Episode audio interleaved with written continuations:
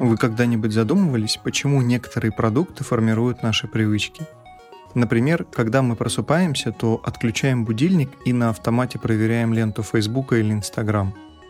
Кто-то берет булочку с корицей в любимой пекарне всякий раз, когда идет на работу.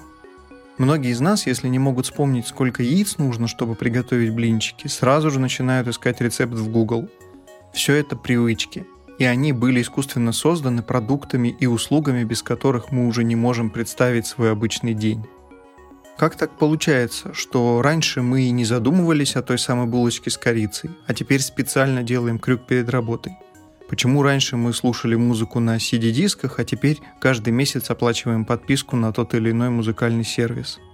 Как так выходит, что некоторые продукты формируют у нас привычки?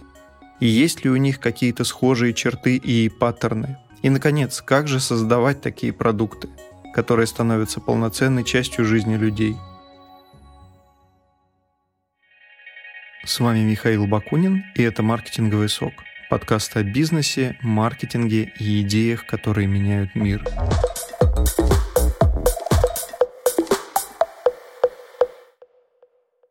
Можно подумать, что все это риторические вопросы, но это не так.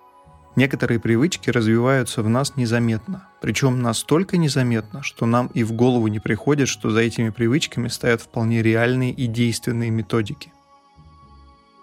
Например, методики того, как работать с потребительскими привычками, как удерживать клиентов или как развивать лояльность. Все эти моменты важны для бизнеса, ведь рыночная стоимость многих компаний и правда зависит от того, насколько покупатели привыкли к их продуктам – так, если мы разработаем и выпустим на рынок товар, который изменит потребительские привычки, у нас будут большие шансы на успех.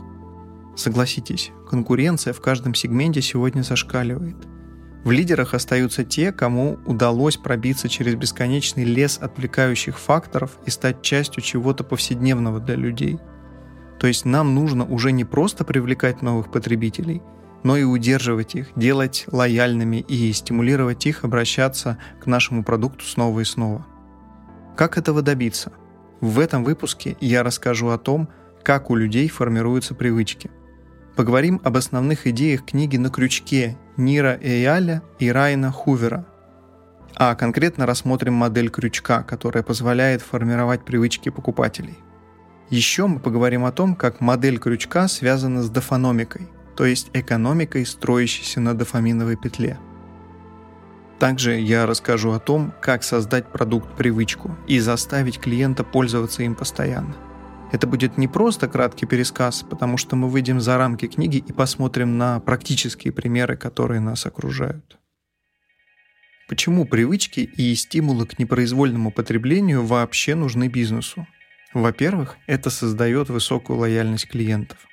То есть, когда люди говорят друзьям, что один шампунь лучше другого, или что камера у этого телефона снимает гораздо более четко, это дает нам конкурентные преимущества, потому что сила привычки так просто никого не отпускает. Например, посмотрите на свою клавиатуру. Раскладка QWERTY запатентована еще в 19 веке. Она не самая удобная. Ее принцип состоит в том, чтобы часто используемые буквы были подальше друг от друга. Это было актуально для механических печатных машинок. В начале 20 века была запатентована более быстрая раскладка, но все продолжают пользоваться старым и, возможно, менее удобным вариантом. Во-вторых, потребительские привычки позволяют нам гибко подходить к ценообразованию, то есть повышать цены без резкого оттока клиентов. Например, такое можно встретить э, в сфере компьютерных игр и программного обеспечения – у большинства из них есть бесплатный пробный период, во время которого формируется привычка. Дальше функционал сильно урезается, а важные функции становятся платными. Вероятно, именно поэтому книга на крючке, которая вышла в 2014 году, практически сразу стала международным бестселлером. Об этом говорят цифры. По всему миру было продано более 250 тысяч копий – Интересно, что хоть Эяль и вынесен на обложку как основной автор, а Хувер – вспомогательный, влияние на книгу одинаково оказали оба. Сам Нир Эяль уже довольно давно работает на стыке психологии, технологий и экономики и помогает стартапам и компаниям улучшать свои продукты. А Райан Хувер работал продуктовым директором в сфере мобильных игр. Собственно, неудивительно, что их знания и опыт вылились в книгу, которая разошлась таким тиражом. Эяль и Хувер проанализировали особенности психологии человека, которые формируют поведенческие модели. В результате у них получился бестселлер о том, как успешные компании создают продукты, которые входят у людей в привычку. Авторы описывают так называемую модель крючка. Это концепция создания продуктов, которые вызывают привыкание – в целом книга напоминает о том, о чем многие забывают. Без понимания психологии и мотивов потребителей создать успешный продукт сложно, если вообще возможно. Сама по себе модель крючка – это процесс, который состоит из четырех этапов.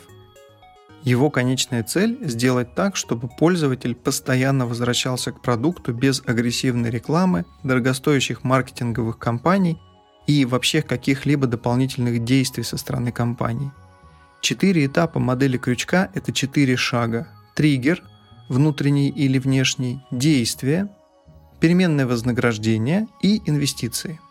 Начнем с того, что такое триггеры и что они из себя представляют. Думаю, все знакомы с Инстаграмом. Все мы заходим в приложение по несколько раз в день, проверяем количество лайков под фотографиями, смотрим, что нового у друзей – это стало чем-то обычным и повседневным для нас. Но так ведь было не всегда.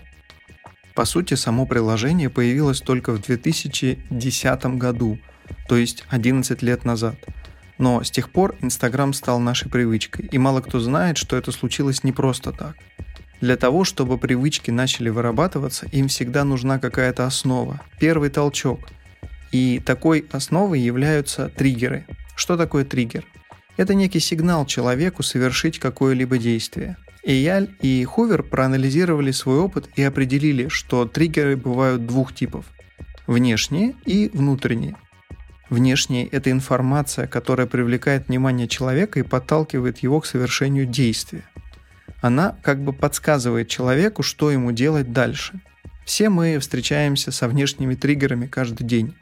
Например, в интернете это выглядит как хорошо заметная кнопка «Войти» на сайте интернет-магазина. Внешние триггеры авторы разделили на несколько категорий, чтобы с ними было проще работать. Например, платные триггеры – это рекламные объявления или контекстная реклама, а бесплатные – это положительные отклики и обзоры в СМИ или популярные вирусные видео. Внедренные триггеры – это то, что постоянно попадается человеку на глаза – хотя именно он сам и позволяет этому происходить. Например, та же иконка на экране мобильного телефона, новостная рассылка по электронной почте или уведомление об обновлении приложения. Еще есть триггеры отношений. Это всем известное сарафанное радио, то есть когда один человек рассказывает другому о нашем продукте. Вообще, часто распространить что-то новое помогают именно рекомендации друзей или родственников – Например, в форме электронного приглашения, лайка в Facebook или просто совета. Здесь работает одно простое, но важное правило. Чем меньше нужно думать над действием, тем выше вероятность того, что его выполнят. То есть, если мы добавим слишком много триггеров или плохо их сформулируем, то человек, скорее всего, вообще не станет ничего делать. Допустим, внешние триггеры сработали, то есть человек увидел понятную и четкую рекламу, которая заставила его обратить на нас внимание. Что дальше? Когда начало положено, то есть у нас уже есть контакт, покупателями управляют другие триггеры, внутренние. Они появляются, когда наш продукт уже тесно связан с мыслями, чувствами или предыдущим опытом человека. Внутренние триггеры – это про ассоциации продукта с решением какой-то проблемы или задачи. Если за булочкой, то только туда-то. Если зубная паста, то только такая-то. Если собраться с друзьями на ужин, то только там-то. Здесь наша цель сделать так, чтобы наш товар или услуга на бессознательном уровне стали для человека решением некой проблемы, и мозг сам возвращался к нам снова и снова как к первому и безальтернативному варианту. Вернемся к Инстаграм. Какие триггеры использовали разработчики приложения? В свое время люди узнавали об Инстаграм, когда видели фотографии друзей в Facebook или когда читали статьи в блогах. Это этап внешних триггеров. Но как только люди начинали регулярно заходить в социальную сеть, они продолжали пользоваться ей уже из-за боязни остаться в стороне и потерять связь со своими друзьями. Это уже внутренний триггер. Инстаграм прекрасно понимает это и призывает нас проверять обновления каждый день. И уже любопытство заставляет нас делать это снова и снова. Но дело здесь не только в любопытстве. Вы слышали про дофамин? Это нейромедиатор, который активно участвует в системе мотивации любого человека. С его открытием связано одно интересное исследование. В 50-х годах прошлого века двое канадских ученых, Джеймс Олдс и Питер Мильнер, пытались понять одну необученную крысу. Ученые вживили ей в мозг электрод и подавали через него ток. Они хотели активизировать зону мозга, которая, как считали другие исследователи, отвечала у крыс за реакцию страха. Судя по предыдущим отчетам, лабораторные крысы ненавидели электрические разряды и стремились избежать их. Но крыса Олдса и Мильнера всегда возвращалась в тот угол клетки, где ее било током. Как будто она мечтала все повторить. Ученые были, мягко говоря, озадачены поведением крысы. На самом деле они случайно нащупали до этого неизученную область мозга. Олдс был социальным психологом, а не нейробиологом, и ему до этого не приходилось работать в лаборатории. Он просто ткнул проводок не туда. Так по ошибке исследователи нашли зону мозга, которая, похоже, при стимуляции создавала желание. Собственно, одним из главных путей передачи нервных импульсов здесь и был тот самый дофамин – Интересно еще и то, как именно он работает. Дофамин вынуждает нас действовать. Сценарий простой. Поставили цель, достигли цель, получили вознаграждение. Это стимулирует нас искать и действовать снова и снова. Соответственно, дофаминовая петля, которую я упомянул в начале выпуска, это своеобразная ловушка постоянной самомотивации. То есть, когда нам важно уже не столько достижение цели, сколько сам процесс и ожидание результата. С этим связан еще один интересный эксперимент. В 90-х годах Вольфрам Шульц проводил исследования над обезьянами. Он проигрывал какой-то громкий звук, ждал пару секунд, после чего вливал в рот обезьяне несколько капель сладкого яблочного сока. Шульц заметил, что сначала дофаминовые нейроны возбуждались только в тот момент, когда в рот обезьяны попадал сок. То есть клетки реагировали на саму награду – но как только животное поняло, что звук предшествует появлению сока, те же нейроны начали возбуждаться уже при появлении одного только звука, а не самого сока. Это же относится, например, к лайкам, репостам или постоянной проверке электронной почты. Дофаминовая петля, заложенная в компьютерных играх. О том, как именно она работает, я расскажу чуть позже. Вернемся к триггерам. Приведу конкретный пример, чтобы показать, как их создавать. Эффективность триггеров зависит от того, насколько четко мы опишем нашу аудиторию, а конкретно их желания, эмоции и контекст, в котором наш продукт будет использоваться. Допустим, мы возвращаемся в прошлое и представляем, что мы хотим создать заново электронную почту. Наш целевой пользователь – занятой менеджер среднего звена по имени Джон – Почему Джон захочет пользоваться электронной почтой? Очевидно, чтобы отправлять и получать сообщения. А почему он захочет это делать? Потому что ему нужно быстро обмениваться информацией. А это почему? Джон хочет знать, что происходит в жизни его коллег, друзей и родственников. Почему он хочет это знать? Чтобы понять, нуждаются ли в нем они. И почему его это так беспокоит? Все просто. Он, как и любой человек, не хочет быть одиноким. Так мы подробно описали Джона при помощи нескольких «почему». И теперь у нас кое-что есть. Мощный внутренний триггер – страх одиночества. Зная это, мы разрабатываем наш продукт не просто так, чтобы помочь Джону ослабить этот страх. Мы придумываем соответствующие триггеры и сигналы, которые создадут в голове Джона неразрывную связь между решением проблемы и нашим продуктом. Как я уже говорил, триггеры подсказывают человеку, что делать дальше – установить приложение, перейти на сайт, забронировать столик, оформить заказ и так далее. Но если человек этого не сделает, например, действие будет слишком сложным, то триггер окажется бесполезным. Напомню, что когда мы делаем что-то по привычке, мы вообще почти не задумываемся. Поэтому следующий этап в модели крючка, который определили Эйаль и Хувер, это действие. Если мы посмотрим на развитие Facebook и Twitter, то мы увидим, как интерфейс их страниц со временем становился все проще и проще. Почему? Все это нужно для того, чтобы уменьшить количество шагов, которые нужны, чтобы зарегистрироваться или чтобы опубликовать новый контент. Чем проще, быстрее и дешевле для человека что-то сделать, тем лучше. Но это еще не все. Важно также, чтобы у человека была мотивация это самое действие совершить.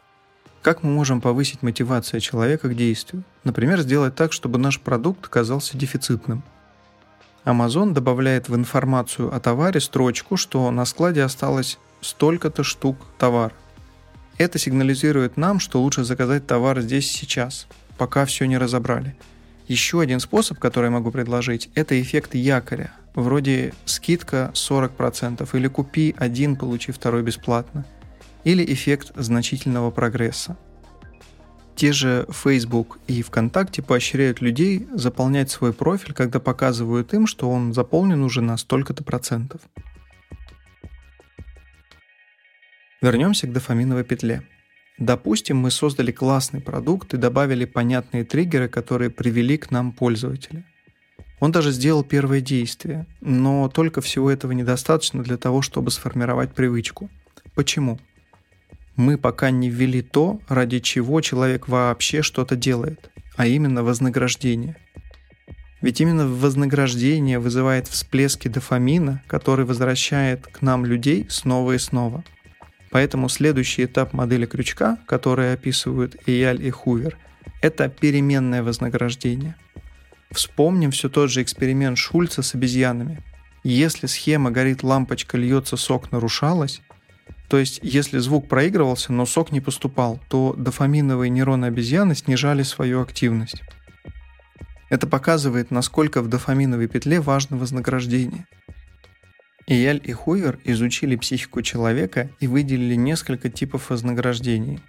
Сюда входит так называемое вознаграждение племени, то есть когда человек стремится к социальному одобрению и общению с другими – Замечали, что Facebook или ВКонтакте постоянно оповещают нас, кто поставил нам лайк или захотел добавить нас в друзья. Даже публикуя пост, твит или пин, мы постоянно стремимся к социальному одобрению, и лайки и комментарии становятся своеобразным вознаграждением и признанием. Сюда же входит такое понятие, как синдром упущенной выгоды, то есть страх пропустить что-то интересное и приятное – это он в том числе мотивирует человека тянуться к смартфону и обновлять ленту социальных сетей.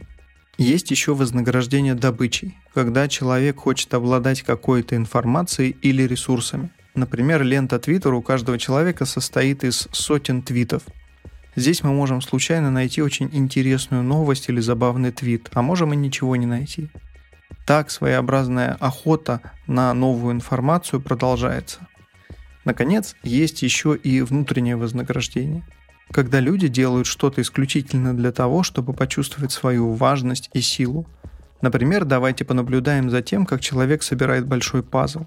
Мы видим, что ему сложно, он уже весь извелся от того, что не может найти правильную деталь. Сами по себе пазлы не обещают никакой награды, но для человека сам процесс – это некий вызов, который он преодолевает – Хороший пример использования всех трех типов вознаграждения – это та же электронная почта. Обычно мы не знаем, кто отправил нам письмо, но чувствуем некую социальную обязанность ответить как можно скорее, если слышим уведомление. Это вознаграждение племени. Также нам интересно, будет ли в следующем письме что-то полезное для нас. Возможно, полезная статья, купон на скидку или важная информация от коллеги. Это вознаграждение добычи. Еще мы хотим контролировать все, что происходит в нашем почтовом ящике, поэтому мы сортируем письма, отвечаем на них, классифицируем, удаляем ненужные. Это уже внутреннее вознаграждение. Приведу еще один пример. Видеоигры. Переходы на новый уровень, дополнительная сила и прочие игровые элементы – все это вырабатывает в мозге человека дофамин, о котором я только что говорил. Что же представляет собой дофаминовая петля и как она связана с играми – все держится на системе обратной связи. Например, представьте, что вы делаете человеку кофе, а он говорит, что капучино получился очень горьким. Вы получили обратную связь или фидбэк, и теперь знаете, что нужно варить кофе как-то по-другому. Дофаминовая петля же образуется в том случае, если система обратной связи замыкается сама на себя, то есть э, заставляет нас каждый раз совершать действие, чтобы получить выброс того самого дофамина. Петля часто применяется в геймдизайне. Мы собираем монеты для перехода на новый уровень. То есть переходим к какому-то результату, после этого игра требует от нас нового действия. Дофаминовая петля тесно связана с вознаграждениями, о которых я только что говорил. Она возникает, когда используются стимулы поощрения, такие, например, как получение бонусов, увеличение силы или неожиданные выигрыши. Кстати, элементы геймификации можем встретить не только в играх. Например, на этом приеме построена работа Facebook и социальных сетей в целом. Быстрые лайки, кнопки «Поделиться» и вообще любые действия с аккаунтом, которые можно проделать сиюминутно, это все те же бонусы. Один человек становится для другого источником дофаминовой обратной связи. Различные системы лояльности – это тоже своеобразная геймификация с дофаминовой обратной связью – они стимулируют людей покупать те или иные продукты с помощью бонусов и скидок. Как только человек видит на горизонте какую-то награду, мозг вырабатывает дофамин. Он в том числе помогает нам сфокусироваться на том, что мы хотим получить. Этот принцип называется системой поощрения мозга. И эта система влияет на поступки человека куда сильнее, чем может показаться.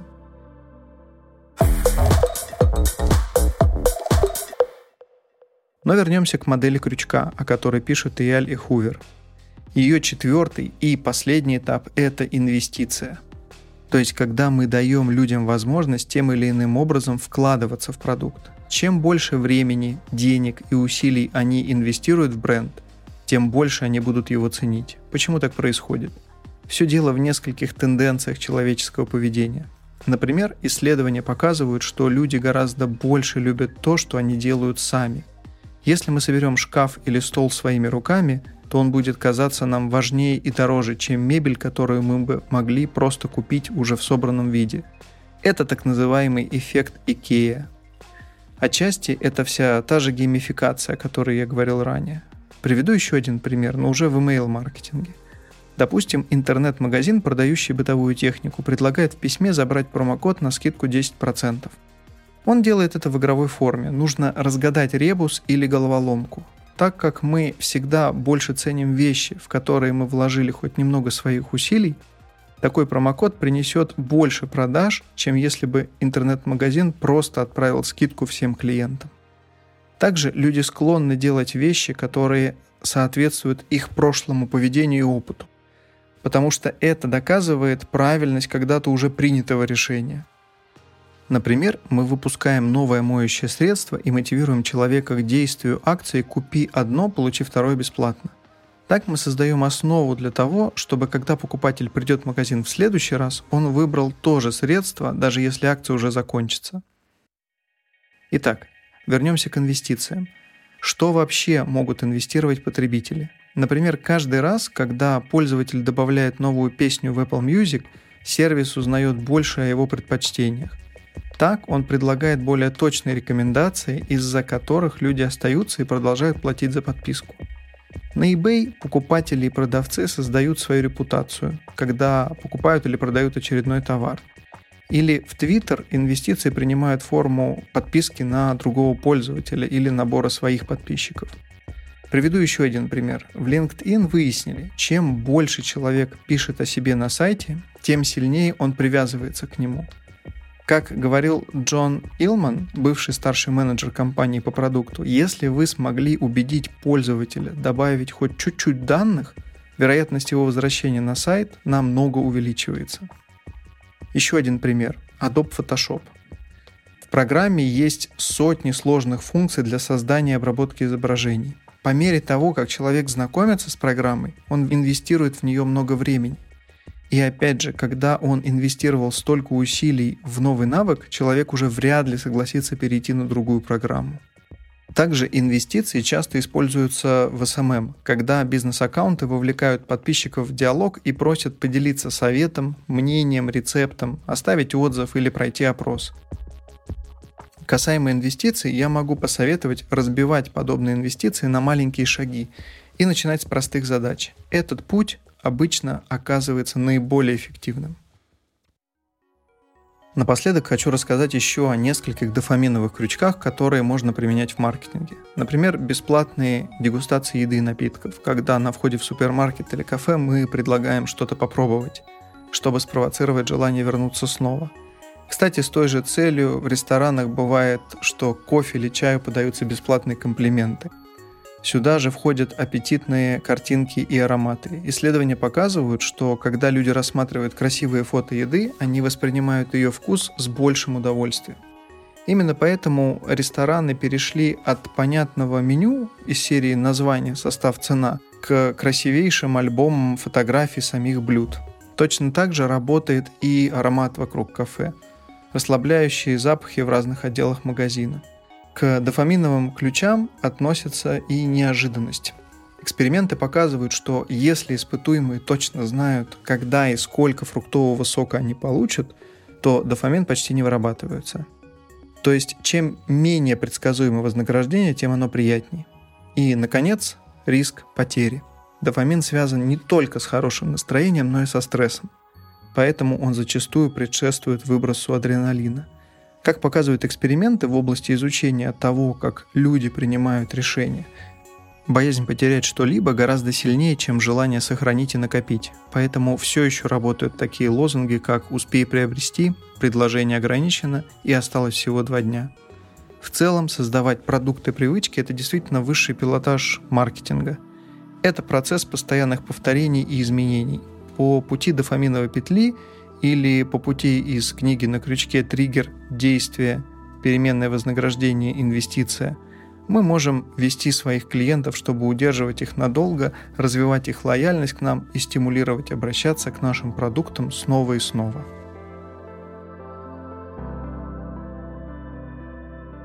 Ну а закончить данный выпуск хочется мыслью о том, что несмотря на различные инструменты, которые создают привычки у клиентов – Главное, на чем стоит фокусироваться, это баланс между хорошим продуктом и хорошим маркетингом. Ведь если мы будем использовать только отдельные инструменты без продукта, несущего ценность, весь наш маркетинг скатится к набору манипуляций над клиентом. Всем добра!